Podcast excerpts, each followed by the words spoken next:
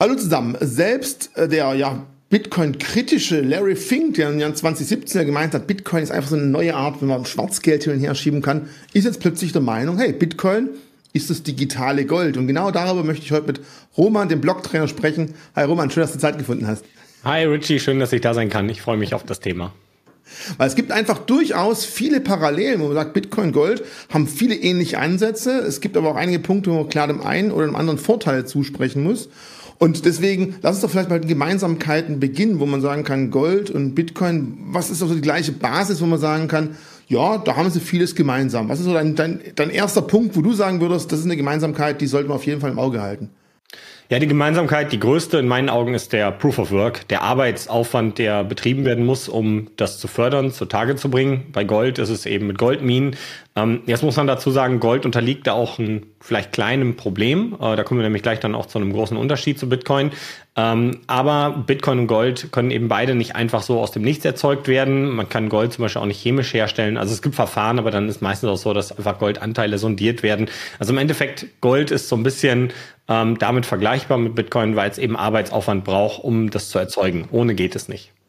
Und ich glaube, je höher der Goldpreis am Markt ist, je höher lohnt es sich oder eher lohnt es sich auch auf extreme Fördermengen zuzugreifen oder Fördermöglichkeiten zuzugreifen.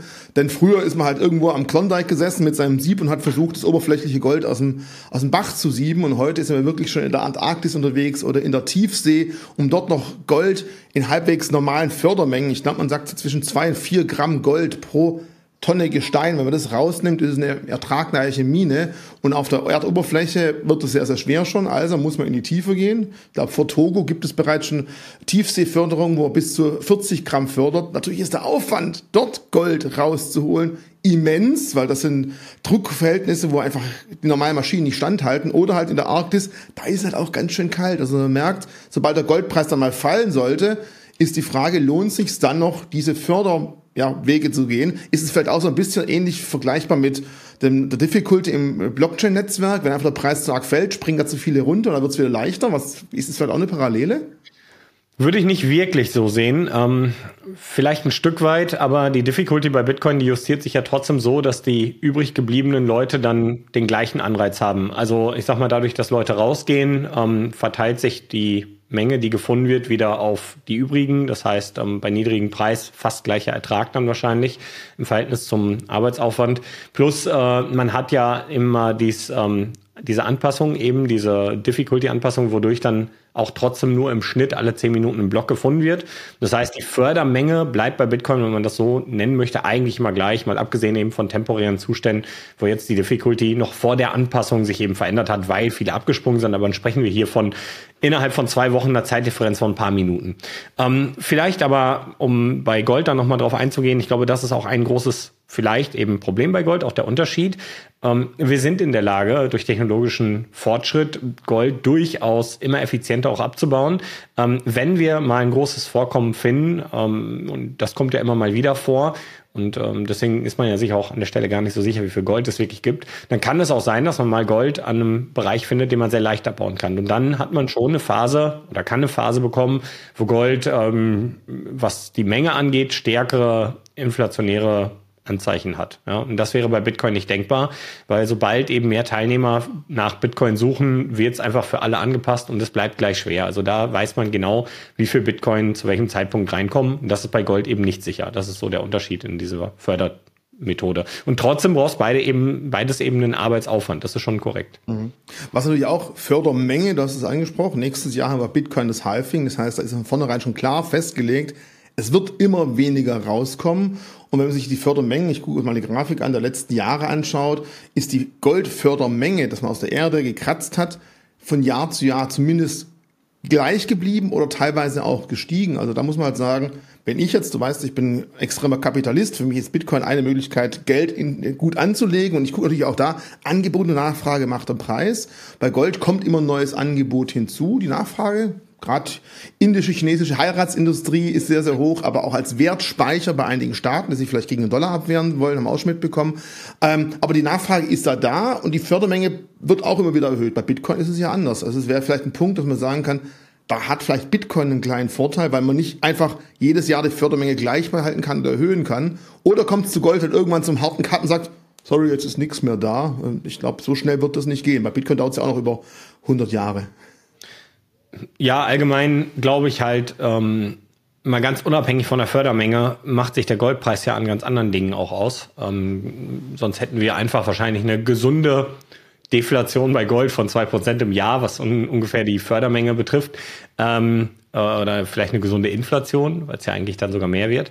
Ähm, es ist aber so, dass man sagen muss, dass äh, genau das das große Problem ist in der digitalen Zeit, dass wir eben Gold, wenn wir es handeln, nur über Vertrauensparteien machen. Also die geringsten Mengen Gold werden wirklich über den Ladentisch gehen oder werden wirklich in physischer Form, äh, wechseln wirklich in physischer Form den Besitzer. Das heißt, alles, was wir an Gold handeln, sind eigentlich Wertpapiere, die Gold repräsentieren. Und die Problematik dabei ist halt, dass der, der das Wertpapier ausgibt, diese Menge Gold auch wirklich haben muss, dass dieses Wertpapier nur einmal ausgegeben wird für die Menge Gold, die hinterlegt ist und so weiter. Und ähm, das können wir nie wirklich wissen. Das heißt, die Goldmenge, die gefördert wird und gehandelt wird, die kann auch ohne Arbeitsaufwand gefördert werden, indem man nämlich einfach Wertpapiere ausgibt. Und das ist natürlich ein Problem, ein Vertrauensproblem, und wir hatten mal ein relativ bekanntes Wertpapier, das gibt's heute noch, das repräsentiert das Gold noch nicht mehr. Und das ist der US-Dollar. Der war mal im Bretton Woods-Abkommen so eine Art Wertpapier für hinterlegtes Gold, weil der immer dann erzeugt wurde, wenn Gold eingelegt wurde oder hinterlegt wurde. Und genau da haben wir diesen Vertrauensmissbrauch nämlich gesehen. Und die Goldmenge, die damals eben hinterlegt wurde, hat irgendwann bei weitem nicht mehr ausgereicht, um diesen eigentlich gekoppelten Dollar die Dollarmenge zu repräsentieren. Und da ist auch dies Bretton Woods-Abkommen dann schließlich dann ganz final 1971 gescheitert. Und an der Stelle muss man sich einfach klar machen, dass das heute noch genauso passieren kann, nur dass das vielleicht ähm, gar nicht überprüfbar ist und auch gar nicht verifizierbar ist. Das heißt, der Goldpreis könnte extrem in seinen Preis gedrückt sein, dadurch, dass mit Zertifikaten die Goldmenge inflationiert wird. Mhm. Jetzt ganz kurz Werbung in eigener Sache. Ich meine, wir als Börse Stuttgart, wir haben einmal so zwei solche Zertifikate rausgegeben, die nennen sich dann ETCs. Bei uns sind es gerade knappe 30 Tonnen, die im Kreis irgendwo, ich darf nicht genau sagen wo, von Frankfurt in einem Tresor gelagert werden. Die werden immer schön nachgezählt und die kannst du dann auch 100 Grammweise kostenfrei nach Hause zuschicken lassen. Aber ich glaube, es wichtig ist eine physische Hinterlegung oder sind es Papiere, die auf irgendwelche Future-Preise abgesehen sind. Das ist ja auch ein Grund, warum viele, wenn es um ETFs in auf den Bitcoin ähm, gesprochen wurde und die auf den Future gemacht wurden und nicht auf den Spot, was ja auch gerade ein aktuelles Gespräch ist, natürlich unglaublich ja, gefährlich war, weil wir da nicht nachvollziehen können. Und trotzdem, ja, auch da Vertrauenssache, vertrauen die Anleger, dass wir diese fast 30 Tonnen Gold auch wirklich da haben. Die werden nachgezählt, das ist auch ein Prüfer, der zählt es immer schön nach. Bei Bitcoin auf der Blockchain, da kann man halt sehen, war es vor zehn Tagen noch genauso wie jetzt oder kam vor neun Tagen plötzlich große Bestände nach wieder runter. Du hast natürlich recht, bei Gold physisch weiß man nicht, ob davor die Goldtonnen erstmal reingerollt wurden und nach drei Tagen wieder weg. Ich kann ja nur sagen, so wie ich meine Kollegen bisher verstehe, ist es definitiv nicht so. Aber ja, da hast du halt diesen Vertrauen, das Vertrauen, das du auf jeden Fall jemanden entgegenbringen musst, außer du versuchst halt dein Gold selber zu Hause zu lagern. Aber äh, Gold, wenn es einen Gegenwert von, ich glaube, 100.000 Euro hat, dann ist es so eine Schachtel, wie so eine Zigarettenschachtel, ist noch relativ klein, aber schwer. Und man muss es halt irgendwo lagern, versichern ruhig schlafen. Ich glaube, das sind alles Punkte, das macht es mit Gold physisch daheim ab einer gewissen Menge schon heikel, sagen wir es mal so. Ja, das auf jeden Fall, gerade auch für Unternehmen, ähm, Family Offices und so weiter, die wollen sowas nicht selber verwahren, das einfach eine gewisse Gefahr birgt. Ähm, und auf der anderen Seite hat man aber auch das Problem, dass auch der Transport von Gold ähm, mit einigen Risiken verbunden ist. Ähm, gerade wenn wir auf Länderbasis sprechen, das Riesendrama dann ja auch damals, als der Goldstandard in den USA gebrochen war, das Gold auch wieder nach Europa zu bringen. Das ist übrigens auch schon gar nicht erst erst 1971 passiert, schon äh, 1966 fingen die Franzosen an, ihr Gold zurückzuholen.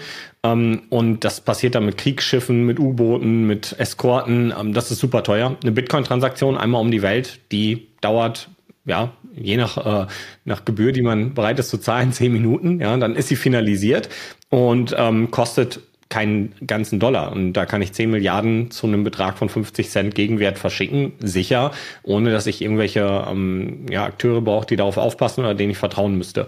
Das heißt, die Transportierbarkeit ist halt deutlich besser bei Bitcoin und auch ähm, die Verwahrbarkeit. Also man kann relativ einfach selber verwahren, ohne dass sogar ein Einbrecher das finden kann oder feststellen kann, dass ich ähm, Bitcoin habe. Ja, also im Zweifelsfall sind es zwölf Wörter, die ich mir merken kann, ähm, womit ich alles wiederherstellen kann, überall auf der Welt, egal wo ich bin, weil das ein Standard ist, ein offener Standard.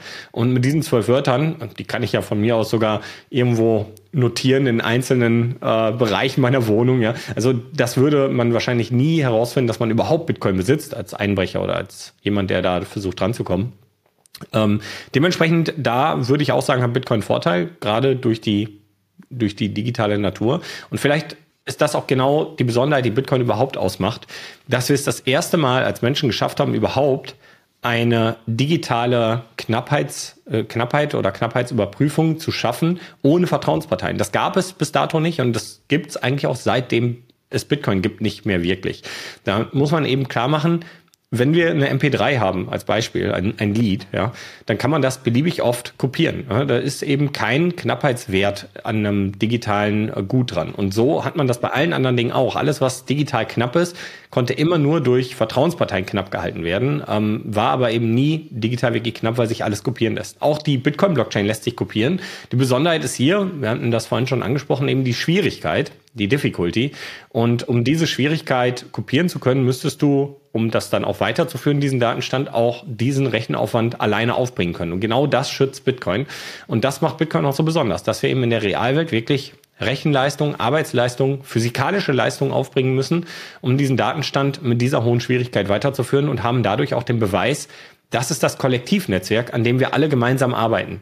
Und das macht Bitcoin so besonders und äh, unterscheidet Bitcoin auch von eben anderen digitalen Produkten und anderen digitalen Knappheitsversprechen. Also viele kennen das vielleicht so aus dem Gaming-Bereich, dass man vielleicht in irgendeinem Spiel ein seltenes Schwert oder sowas hat, aber das ist dann immer nur deswegen knapp, weil die Firma dahinter das eben begrenzt, das Gut. Ja. Vielleicht auch gerade zum Thema Rechenleistung auch wichtig zu wissen, man kann sie nicht einfach irgendwo riesen Cloud-Server mieten, in einem Tag das Ganze kopieren, übernehmen, sondern es ist eigentlich das Perverse ja dran, es sind meistens spezielle Maschinen, ja, sechs Mal, die eigentlich nur dafür geeignet sind. Und wenn man die, die alle anschaffen möchte, um diese Rechenleistung aufzubringen, hat man ich horrende Aufwendungen um danach irgendwas zu kopieren, wo vielleicht keiner mehr haben will. Aber vielleicht noch ganz kurz zu deinen zwölf Wörtern. Was ich interessant finde, was wirklich hilft, baut euch eine Geschichte mit diesen zwölf Wörtern in richtigen Reihenfolge. Weil ich mir, also in meinem Alter, mir fällt schwer, zwölf Wörter in der richtigen Reihenfolge zu merken. Ich merke, wie oft ich meinem kleinen Sohn irgendwelche Kindergeschichten vorlese, mit Geschichten, die merkt man sich halt einfach. Und genau das Gleiche. Nehmt die zwölf Wörter, baut euch eine Story draus, einen kurzen Satz, zwei Sätze, dann ist es wirklich, wirklich möglich, wie Roman gesagt hat, seine digitalen Vermögen sogar als Brain Wallet über diese Seeds durch die Welt transportieren, ohne dass es jemand weiß. Außer natürlich hier, der Maschine da oben, die funktioniert weiter. Das ist natürlich dann das Risiko, wenn nicht. Ja, und selbst da gibt es ja auch gute Lösungen. Es gibt Stahl-Wallets, wo man diese Wörter eingravieren kann, ähm, einstanzen kann. Ähm, das, da ist man ja völlig frei in dieser Entscheidung. Es geht aber einfach darum, diese Wörter eben sicher abzulegen, damit man immer wieder drankommt. Und vielleicht auch Familienmitglieder, wenn einem was passieren sollte oder so. Und äh, das weiß man ja nie. Das macht aber die Besonderheit aus. Wir können Bitcoin super leicht selber verwahren, ähm, in Eigenverantwortung gehen. Und auch das ist etwas, das konnten wir vorher eigentlich mit keinen Dingen so wirklich. Also das war eigentlich mit allen anderen Dingen sehr schwer. Es war noch nie so leicht, eben Werte um die Weltgeschichte zu schicken, ohne eine Drittpartei dazwischen zu haben, ein Intermediär oder eine Vertrauenspartei. Ähm, das ist die Besonderheit. Und ich würde sagen, Gold im Allgemeinen, vielleicht um da auch nochmal Gold ein paar auch Vorteile zuzusprechen. Ähm, Gold hat sich ja in den letzten 5000 Jahren bei den Menschen als ein Wertespeicher etabliert. Ähm, ich würde halt fast sagen, dass diese Eigenschaft auch ein toller Track Record ist, um ein gewisses Vertrauen zu haben, von 5000 Jahren eben. Aber dass wir auch in der neuen Zeit eben gesehen haben, gerade durch die Digitalisierung, auch aber theoretisch vorher schon mit dem Dollar, ähm, dass dieses Vertrauen äh, gerade bei großen Goldmengen irgendwann in der Überprüfbarkeit auch ein Stück weit bricht. Und da muss man eben fragen, ob Gold 5000 Jahre in einer nicht digitalen Welt funktioniert hat und in der digitalen Welt ähm, seine Versprechen nicht mehr einhalten kann, weil wirklich die Umweltumstände sich verändert haben. Das kann also durchaus sein, dass Gold diese Stellung so weit nicht mehr behält. Wir haben noch einen zweiten Faktor, den ich einbringen möchte. Ähm, das ist Space Mining. Das ist noch sehr weit weg. Das ist für uns wahrscheinlich gar nicht relevant. Wird es wahrscheinlich auch für uns heute lebende Menschen gar nicht. Könnte sein, weiß man nicht. Aber es ist trotzdem vielleicht irgendwann möglich, wenn es 100 Jahre dauert, ähm, im All vielleicht sehr große Mengen Gold abzubauen. Und die Frage ist einfach, wenn Gold heute nicht bricht, aber dann bricht, dann brauchen wir spätestens ab diesem Zeitpunkt eine Möglichkeit, ähm, einen anderen Wert zu haben, mit dem wir, mit dem wir eine echte Knappheit definieren können. Und auch da kann sich bis dato dann Bitcoin als genau das etabliert haben. Hätte dann vielleicht kein 5000 Jahre Track Record, aber vielleicht eben 100 Jahre bis dahin, der auch schon ein großes Maß an Vertrauen mit Sicherheit dann mit sich bringen würde. Also vielleicht ganz klar, Parallelen definitiv Proof of Work. Parallelen bisher beides endlich. Bei Gold kann man es nicht ganz genau sagen. Wie viele Tonnen sind es denn jetzt wirklich? Da gibt es ja verschiedene Mutmaßungen. Bei Bitcoin ist es sehr, sehr klar. Und für mich auch Stand jetzt ganz klar Gold ein Riesenvorteil, einfach in der breiten Masse viel etablierter äh, als eben Bitcoin es der Fall ist. Ja, über den Ritterschlag, Larry Fink und die ganzen Bitcoin-ETFs, die jetzt in den USA ähm, be beantragt wurden, können wir nachher ganz kurz aussprechen. Aber das ist für mich das erste Zeichen, dass dieses große Geld auch langsam erkennt, ja, Bitcoin hat auch definitiv seine Daseinsberechtigung, wir sollten es nicht verschlafen. Und wenn da schon das heißt, okay, digitales Gold und Bitcoin, das ist irgendwie vergleichbar, dann nimmt vielleicht Bitcoin in der breiten Masse langsam weiter Fahrt auf, was Vertrauen angeht, weil wir müssen einfach ehrlich sein in der breiten Masse ist Bitcoin natürlich immer noch nicht angekommen. Ist bei allem so, bei neuen Technologien dauert es immer so ein bisschen. Aber das ist für mich bei Gold noch ein ganz klarer Vorteil. Die breite Masse glaubt da noch eher dran. Und jetzt komme ich zu einem Thema, was die breite Masse dann auch ganz gern sagt. Da bin ich mal selber ganz unschlüssig. Ja, wenn wir mal eine Krise haben und ich habe Gold, dann habe ich ja Sicherheit. Ich persönlich sage, also wenn ich eine Krise habe und ich habe Gold, dann sollte ich auch eine Pfeile haben, um irgendwie dieses Gold abzufeilen, weil ich werde dann nicht ein Huhn oder ein Ei kaufen mit einem Goldbarren und ich hätte dann lieber das Huhn oder die Armbrust und nicht das Gold in der Krise da. Wobei man halt sagen muss, wenn wir halt wirklich wieder in die Steinzeit zurückgebombt werden und Computer nicht mehr funktionieren, also wenn man so extrem apokalyptische Ausmaße ansieht, dann hat natürlich wieder Gold, Gold einen Vorteil, aber ich glaube, in so einer Welt will keiner mehr so wirklich leben. Ich stelle auch mal die Frage auf, ob wir in so einer Welt überhaupt noch leben könnten. Ähm, wir haben heute äh, unsere landwirtschaftlichen Technologien, äh, auch viele andere, so wie wir uns als Gesellschaft organisieren, mit Lieferketten und so weiter. Das hängt alles äh, mit der Digitalisierung zusammen. Ohne Digitalisierung könnten wir diese Dinge nicht mehr zur Verfügung stellen. Wir würden wahrscheinlich in die Großstädte wie Berlin mit zwei Millionen Menschen gar nicht mehr diese Nahrungsmengen transportiert bekommen und so weiter. Also ich würde sagen, ein solcher Zustand wird wahrscheinlich einen Großteil der Menschheit ähm, minimieren. Und äh, das ist sowieso ein Zustand, ich glaube auch nicht, dass dich Gold in dem Moment wirklich weiterbringt, weil ich glaube gar nicht, dass Gold dann eine hohe Nachfrage hätte. Ich glaube tatsächlich, in dem Moment wären Lebensmittel und solche Dinge äh, von hoher Nachfrage und nicht Gold, weil die Leute könnten auch in dem Moment mit Gold nichts anfangen. Ähm, Im Zweifelsfall willst du deine Kinder ernähren und dann willst du es eher loswerden. Äh, und dann muss man sich eben fragen, ähm, wäre das ein gutes Tauschmittel in diesem Moment oder wäre es nicht dann sogar, dass wir ganz zurück zu einem Art, zu einer Art Tauschhandel kommen? Ähm, irgendwie, dass man sagt, hey, ich äh, verbarrikadiere dir deine Fenster und dafür gibst du mir einen Sack deiner Kartoffeln oder so. Keine Ahnung. Kann ich mir dann definitiv auch vorstellen, so einen Zustand. Ähm, da ist eben dann die große Frage, ob Gold dann auch da als Geld. Also ich glaube halt nicht, dass wir einen solch dystopischen Zustand bekommen und in dieser Zeit dieses Zustandes, der ja hoffentlich dann auch nicht lange anhält, ein neues Geldsystem wieder implementieren, wovon wir aber schon wissen, dass wenn dieser Zustand wieder repariert ist, dass wir es dann auch wieder nicht als Geld benutzen. Also, weil wir dann wieder in der digitalen Welt unterwegs sind. Also, das kann ich mir nicht vorstellen. Ähm, und als Übergangslösung, ja, also ich glaube, da wäre es eher, also ich glaube, da kann man eher auf den Wertespeicher-Aspekt schauen. Und äh, da gebe ich dir recht. Das ist heute definitiv weiter verbreitet. Aber ich sehe es auch so ein bisschen so, wenn ich mir mal so alte Fernsehberichte angucke aus den 90ern. Äh, die habe ich als Kind natürlich noch so gar nicht verstanden, aber ähm, heute sieht man das mit einer ganz anderen Brille, wo das Internet aufkam. Ne? Und dann beim ARD äh, oder so oder im ZDF jemand stand, so ein Nerd, so ein typischer, der dann dem Moderator das Internet erklärt. Ne? Und ah, ja, und damit sind dann alle vernetzt und so, ja, ja, hier ist dein Modem und so, ja, das ist aber hochkompliziert, ja. Und äh, dass man dann eben auch so ein bisschen sagt, ja, damals waren die Schreibmaschinen mit Sicherheit weiter verbreitet, da hat sich jeder gefragt, was sollen wir jetzt? Ja, gut, Computer gab es zu der Zeit schon, aber was soll man halt ähm, im Allgemeinen jetzt mit dieser neuen Technologie, was bringt mir das, da auf ein paar Seiten Bilder anzugucken? Ähm, ich glaube halt, ja, auch wenn Gold heute weiter verbreitet ist, ich denke, Bitcoin hat so viele Vorteile, dass es langfristig ähm, mehr Vertrauen als Gold bekommen könnte, könnte, sage ich ganz bewusst, als äh, Wertespeicher. Das ist aber ein Prozess ist, der sehr lange dauert.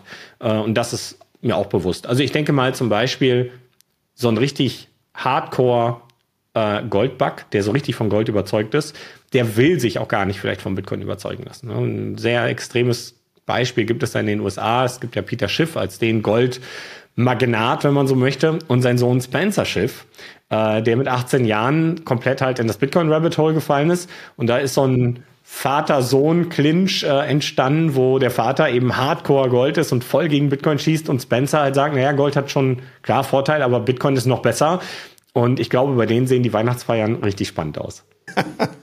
Ich glaube, du hast was Gutes angesprochen. Also gerade in der jetzigen Phase, wo wir sagen, Gold ist noch von der Marktversierung natürlich viel, viel größer, von dem äh, Impact, was die Gesellschaft momentan drauf wirft, auch größer. Aber Bitcoin hat definitiv viele Punkte, wo eher zukunftsgerichtet sind. Macht es vielleicht wirklich Sinn, beides sich anzuschauen und jemand theoretisch, der Bitcoin besitzt, macht doch Sinn, mal auf Gold zu schauen. Jemand, der Gold besitzt, sollte sich definitiv auch mal Bitcoin angucken. Ich glaube, da haben wir durchaus auch Schnittmengen, obwohl es den Leuten vielleicht gar nicht bewusst ist.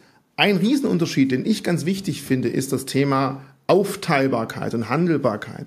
Weil wenn ich Gold wirklich als ein Gramm Goldplättchen kaufen will, ich habe mir gerade ältere Daten angeschaut, da kostet es eine Gramm Gold ähm, fast 70 Euro. Ja, wenn ich aber sage, ich nehme mir halt mal, was habe ich hier als Grafik mal gehabt, ein 100 Gramm Barren, dann kostet der Goldgramm, auf die 100 Gramm umgerechnet, unter 60 Euro. Klar, weil einfach die Prägekosten, der Aufwand bei dem Grammbarren sehr hoch sind, da wird es teuer. Und da hat natürlich Bitcoin von der Aufteilbarkeit, ein Satoshi hin und her zu schicken, äh, super viele Vorteile aus. Man versucht halt wirklich grammweise das Ganze, vielleicht über so ein böses Zertifikat, wie du es vorgenannt hast, zu kaufen und dann immer 100 grammweise sich ausliefern zu lassen, weil da kriegt man auch Preisvorteile. Aber da sehe ich momentan eigentlich einen Vorteil von Bitcoin, weil man da halt sagt, digital, da ist halt diese Arbeit, das aufzuteilen, nicht groß irgendwie in Geld aufzuwiegen, sondern es ist genauso einfach, einen ganzen Bitcoin zu verschicken als ein Satoshi.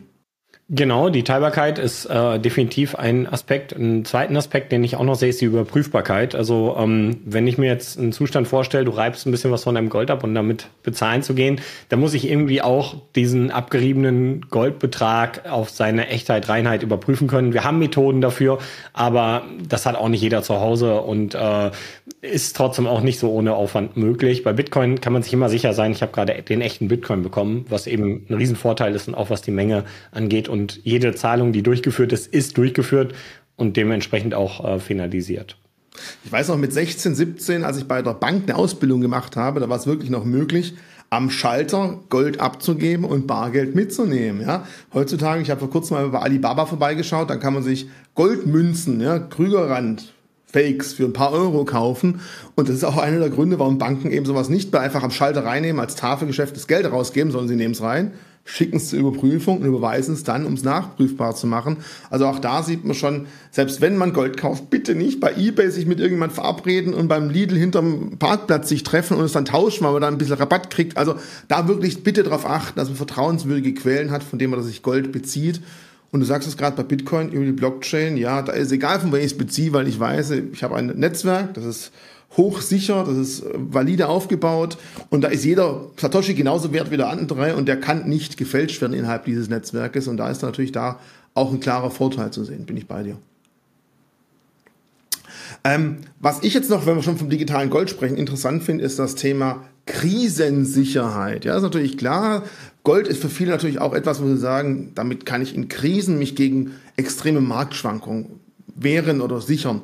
Und ich muss sagen, gerade als Corona ausgebrochen ist, habe ich mir mal einen Spaß erlaubt und habe mir mal angeschaut, wie nach Corona bekannt werden der Goldpreis eingebrochen ist und der Bitcoin eingebrochen ist. Und da, also gerade in den Extremfällen, war es damals noch so, dass sich Bitcoin extremst natürlich nach unten ziehen hat lassen. Gold hat sich da relativ wenig nach unten bewegt. Also kurzfristig gesehen muss ich sagen, Chapeau, Gold, Haken dran. Das war wirklich bombenfest gegen Bitcoin. Wenn man jetzt aber ein bisschen rauszoomt und das Ganze mal auf die Breite sieht, hat Bitcoin natürlich vor schon aufgebaut und ein Jahr danach wieder extrem Gold auch überholt. Aber für den Zeitpunkt, für solchen Extremfällen, da hat es funktioniert. Hast du da eine Meinung, warum das ist? Weil ich habe so eine Vermutung, aber gibt es von dir irgendeine Idee, wann, wann das sowas liegen könnte? Ja, klar. Also gerade durch die breite Verbreitung von Gold haben wir hier einfach viel weniger Volatilität und ähm, wir sprechen einfach von ganz anderen Geldmengen, Geldsummen, die in Gold liegen. Ähm, zusätzlich das Vertrauen, weil es Gold schon so lange gibt, dass man auch weiß, na ja, nur weil jetzt Corona ist, wird das die Eigenschaften von Gold nicht groß verändern. Dieses Bewusstsein ist für Bitcoin ja noch gar nicht da. Ähm, da hat man noch viel mehr Angst, dass dann jetzt irgendwas passiert und man eben aus Bitcoin raus muss. Gerade weil die Wahrnehmung von Bitcoin heute noch eher ist, oder vor allem zur Corona-Zeit, dass ein Spekulationsobjekt ist und gar nicht ein Sparobjekt. Ähm, das kommt ja jetzt so langsam erst, dass die Leute das verstehen. Und gerade wenn sowas wie Corona eintritt, kommt viel Unsicherheit, dass man sagt, hm, vielleicht brauche ich bald mal Geld, um meine Miete zu bezahlen, Essen zu kaufen. Wenn jetzt alle Spekulationswerte da sind und eben nicht sicher sind, dann renne ich da lieber raus um nicht später keinen Gegenwert mehr zu haben.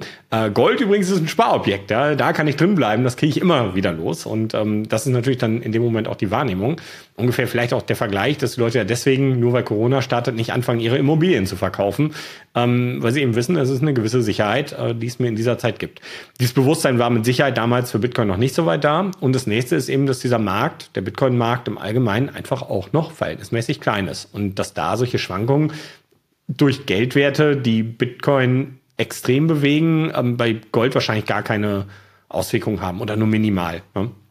Und das heißt aber dann eben nicht, dass sich das nicht irgendwann ändern kann. Das zeigt aber sehr gut, was du vorhin gesagt hast, dass es vielleicht unter dem jetzigen Gesichtspunkt, wenn ich jetzt ein Sparobjekt brauche, auf das ich vielleicht auch in zwei Jahren zurückgreifen kann, wenn mal wirklich Not am Mann ist, da ist Gold wahrscheinlich die bessere Wahl. Wenn ich weiß, hey, ich habe da irgendwie gespart und das ist ein Wert, es kann sein, dass ich bald das Geld brauche. Ähm, wenn ich zehn Jahre Zeit habe oder fünf, sechs Jahre, dann wird wahrscheinlich Bitcoin sogar die bessere Alternative sein, weil wahrscheinlich Bitcoin auch da Gold noch ein paar Mal outperformen kann und wird. Ähm, sicher kann man sich dann natürlich nicht sein, aber wenn wir uns jetzt mal so die Bitcoin-Bewegung anschauen, ist es eigentlich schon so, dass Bitcoin alles outperformt, was wir haben an anderen Vermögenswerten. Es gibt eigentlich nichts, was auf eine lange Zeitskala gegen Bitcoin besteht. Und das wird wahrscheinlich auch noch sehr lange so anhalten, weil es eben noch so ein junger Markt ist. Das heißt, je mehr Zeit ich habe, wo ich sicher nicht an mein Geld brauche, liegt vermutlich ähm, oder möglicherweise bei Bitcoin besser. Bei allem, wo ich auch einfach sparen will, Rücklagen haben will, auf die ich kurzfristig zugreife, ist es wahrscheinlich ähm, dann in diesem Moment Gold. Einfach weil das Vertrauen mehr da ist, die Volatilität geringer ist.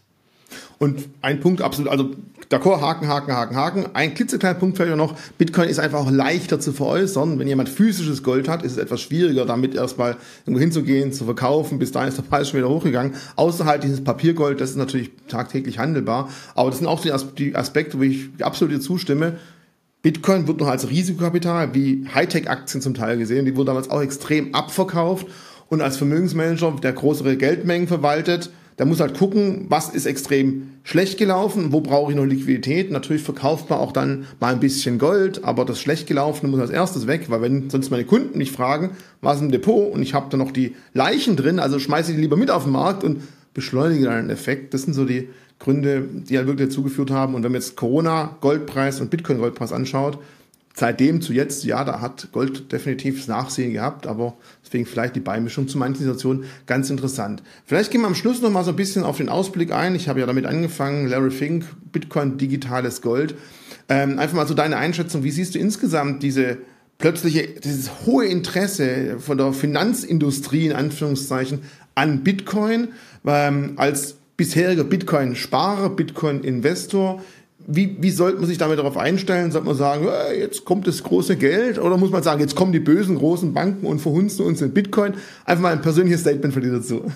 Ja, also ich denke im Allgemeinen, wenn man einmal verstanden hat, was Bitcoin ist, dann weiß man eigentlich auch ziemlich gut, dass es sehr wenig Punkte, Mechanismen gibt, die dafür sorgen könnten, dass Bitcoin nochmal verschwindet. Und wenn Bitcoin eben dieses knappe Gut ist und ähm, sich weiter verbreitet und eben nicht mehr verschwindet. Weil selbst wenn die USA es verbieten würden, wahrscheinlich wird sogar die größte Bitcoin-Adoption aus Afrika kommen, aus Entwicklungsländern, wo die Menschen eben sehr schlechte Umstände haben und ein Geld brauchen, wo sie keine Vertrauensparteien brauchen. Und auch tatsächlich sieht man das dort. Es gibt dort viele Initiativen, äh, wo Bitcoin dort zu Geld wird. Das ist für uns gar nicht so relevant. Wir haben Geld, was einigermaßen gut funktioniert. Für uns ist der Wertesprechaspekt besser. Nur so oder so ist es eben nicht so, dass die USA jetzt wie beim Dollar sagen könnten, Venezuela, ihr dürft damit nicht mehr handeln. Ne? Das heißt, irgendwer wird immer einen Vorteil haben, Bitcoin zu nutzen. Es kann eben sogar Zentralbanken sein, die sagen, was können Zentralbanken sein, die sagen, naja, bevor wir uns nur abhängig machen von dem Dollar, von der BRICS-Währung oder vom Euro oder sonst was, haben wir neben diesen Währungen einfach auch nochmal, sagen wir, 5% Bitcoin im Portfolio, nur um, wenn irgendwo ein Verbot kommt oder die technische Infrastruktur streikt, dass wir irgendwas haben, womit wir trotzdem noch mit allen anderen Handel treiben können, weil es überall funktioniert. Also irgendwer wird immer Vorteile im Bitcoin haben, es wird also weiter bestehen. Und wenn wir uns auch mal die Goldverbote anschauen, ja, die haben in Extremsituationen wirkungsvoll dazu geführt, die Währungen zu stabilisieren, aber langfristig konnte man sie nicht aufrechthalten, ohne dem eigenen Ökosystem Schaden zuzufügen. Das heißt, die Erkenntnis war einfach ab einem gewissen Punkt, Bitcoin geht nicht mehr, wir können es versuchen zu bekämpfen, aber es wird einfach immer größer. Verbote gegen Bitcoin gab es, Nigeria zum Beispiel, wo die Nutzung pro Kopf innerhalb kürzester Zeit um 50 Prozent angestiegen ist durch das Verbot. Ja, also die Feststellung, und das hat der IWF schon gemacht, Bitcoin zu verbieten, geht komplett nach hinten los. Und der IWF hat selber als Information rausgegeben, wahrscheinlich ist eine ich sag mal, gesunde Implementierung von Bitcoin in unsere Gesellschaft der beste Weg, weil, und das ist eben ganz klar, wenn etwas für immer knapp bleibt, während alles andere effizienter wird, wenn wir mehr Menschen werden, dann kennt dieses knappe Gut, wenn wir uns darauf einigen, eben nur noch eine Richtung. Und dementsprechend heißt es auch, je früher man dabei ist, desto besser. Ungeachtet der Schwankungen. Es geht auch nicht darum, alles sofort reinzustecken, ähm, mit einem Sparplan zum Beispiel würde man ja einfach jede Kursschwankung irgendwann glatt ziehen und würde einfach in der Aufwärtskurve profitieren. Aber das braucht dann auch ein paar Jahre, wo so ein Sparplan läuft und jede Schwankung mal mit dabei war. Nur am Ende ist es halt so, wenn das nur eine Richtung kennt, dann ist das Dümmste, was man machen kann, gar nicht dabei zu sein. So, und ähm, das trifft natürlich am Ende auch Vermögensverwalter und Interessen von BlackRock und Co. sind natürlich Geld zu verdienen. Und wenn dann Vermögenswert ist, der seit Jahren alles andere outperformt und wo die Chancen gut stehen, dass das weiter so bleibt, weil das muss man auch dazu sagen, es stehen gerade keine Bitcoin-Verbote im Raum oder so. Ganz im Gegenteil, die Amerikaner haben ein Riesenproblem mit Kryptoprojekten, die eben sich verhalten wie unregulierte Wertpapiere, sprechen aber Bitcoin eher diesen Status wie Gold einer, einer Ware zu, einer Commodity zu. Und dementsprechend ähm, momentan sieht es in den USA so aus, dass für Bitcoin gerade die Türen ganz weit aufgemacht werden. Und das ist für solche Vermögensverwalter ein super Zeichen zu sagen, boah, das wird nicht nur weniger regulatorische Risiken jetzt in Zukunft geben, sondern wahrscheinlich auch einen massiven Aufschwung, Aufschwungsmöglichkeit, mit denen wir viel Geld verdienen können.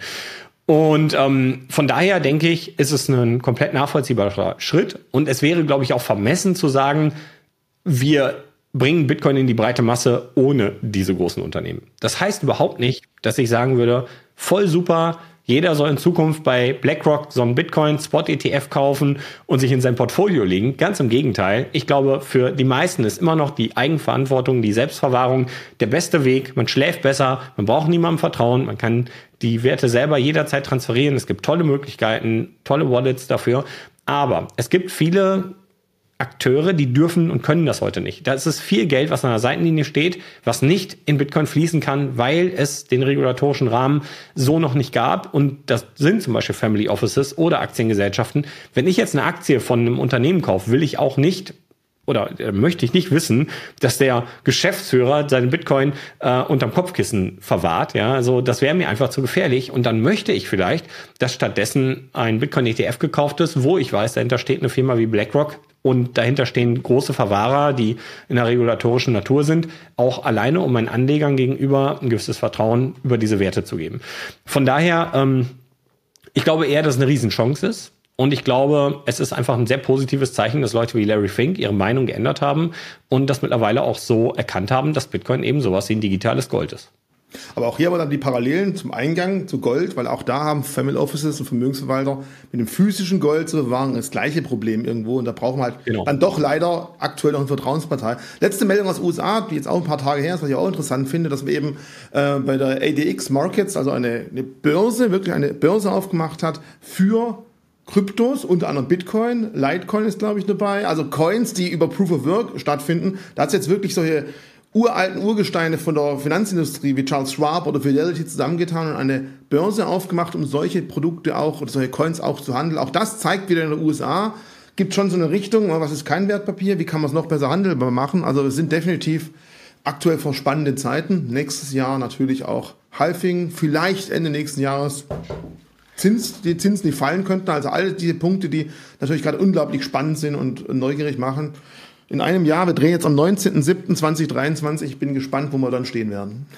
Absolut. Vielleicht äh, noch abschließend, du hast gerade nämlich genau diese neue Handelsplattform angesprochen, ähm, wo auch andere Proof of Work Coins drin liegen da muss ich eine gewisse Vorsicht zu aussprechen. Viele stellen das so dar, naja, wenn Bitcoin das digitale Gold ist, was ist denn das digitale Silber? Ja? Und dann kommen nämlich schnell diese anderen Coins. Ähm, da rate ich zur Vorsicht, da sollte man sich genau anschauen, wie viel Rechenleistung haben diese Netzwerke, ähm, welche Art von Rechenleistung brauchen die. Du hast es vorhin mal ganz kurz erwähnt, um Bitcoin zu schürfen, brauchen wir spezialisierte Hardware. Das heißt, wenn Bitcoin mal unter irgendeinem Gesichtspunkt angegriffen wird oder ein Akteur, der es angreifen will, der braucht diese spezialisierte Hardware, die danach für nichts anderes mehr gebraucht werden kann, die kaputt wäre sozusagen, weil es keinen Anwendungsfall mehr gibt. Das schützt Bitcoin im ganz großen Maße und wir sehen einfach, dass Bitcoin teilweise die zehntausendfache Menge an Rechenleistung hat zu diesen kleinen Netzwerken, die relativ schnell teilweise angegriffen werden können ähm, oder wo vielleicht sogar Akteure wie Google mal unter einem staatlichen Angriff äh, ausreichend Rechenleistung hätten, um diese kleinen Netzwerke anzugreifen und zu stören. Und dann sprechen wir nicht mehr von Gold und Silber, sondern von Gold und kaputtes Netzwerk. Das muss jedem klar sein, weil wenn so ein Netzwerk mal wirklich so Reorgs erfährt, das ist also wirklich eine längere Kette, da wollen wir jetzt gar nicht so tief eingehen, das ist technisch äh, ein bisschen komplizierter, aber man wäre in der Lage, diesem Netzwerk erheblichen Schaden zuzufügen, nachhaltigen Schaden zuzufügen. Und an der Stelle muss man sich klar machen, es ist keine Gold-Silber-Frage, es ist eine Gold- und gar nichts Frage. Und das ist halt so, so ein bisschen an der Stelle, ähm, man sieht das eben auch, je mehr Zeit vergeht, desto weniger Rechenleistung äh, Im Verhältnis zu Bitcoin haben die anderen Netzwerke und es zeichnet sich eher ab, dass am Ende gerade beim Proof of Work so eine Art The Winner takes it all übrig bleibt. Ähm, und dann sehr gefährlich auf ein weiteres Pferd zu setzen an der Stelle, auch wenn natürlich große Parteien, die solche Coins zum Handel mit anbieten, eine gewisse Authentizität suggerieren. Man sollte sich immer klar machen, nur weil etwas handelbar ist, muss es nicht gleich gut sein. Also ähm, auch diese Akteure lernen gerade erst in Space, ähm, sind teilweise ganz neu dabei, sehen einfach das Interesse, wollen da was anbieten anbieten. Das heißt aber deswegen nicht, dass sie sagen, ähm, du musst diese drei Coins jetzt unbedingt kaufen, weil wir glauben, die werden mal erfolgreich sein. Ja. Sondern die drei Coins wurden noch nie irgendwo als Wertpapier deklariert. Also trauen uns damit aufzunehmen. Ich glaube, in die Richtung ist das Das ist eher, glaube ich, die Herangehensweise, die die ja. haben. Genau. Ja. Okay, hat wieder sehr, sehr viel Spaß gemacht. Wir hatten eine lange Pause. Ich hoffe, wir sehen uns bald wieder hier. Wir sehen auch bald uns hier live. Da freue mich auch drauf. Aber wahrscheinlich, wenn das Video rausgeht, ist es eh schon wieder fast vorbei. Ähm, dementsprechend bis zum nächsten Mal, Roman. Und ich hoffe, irgendwann sehe ich dich hier mit Glatze, weil dann heißt es für den Bitcoin-Preis viel Gutes. Bis dahin. Ciao. Ja, ganz so kurz werde ich sie mir wahrscheinlich nie wieder schneiden, aber ähm, wenn meine Haare ungefähr die Länge haben, wahrscheinlich, dann äh, ist der Bitcoin-Preis bei 100.000 Dollar. okay, nochmal Proof of Hair, wo sind wir denn gerade? Zeig nochmal ganz kurz. Proof of Hair, aber wir sind, wir sind ganz weit, also es ist wirklich ganz wild mittlerweile, ja, ganz, ganz wild. Dankeschön, Richie, für deine Zeit und für die Einladung. Ich danke dir, ciao.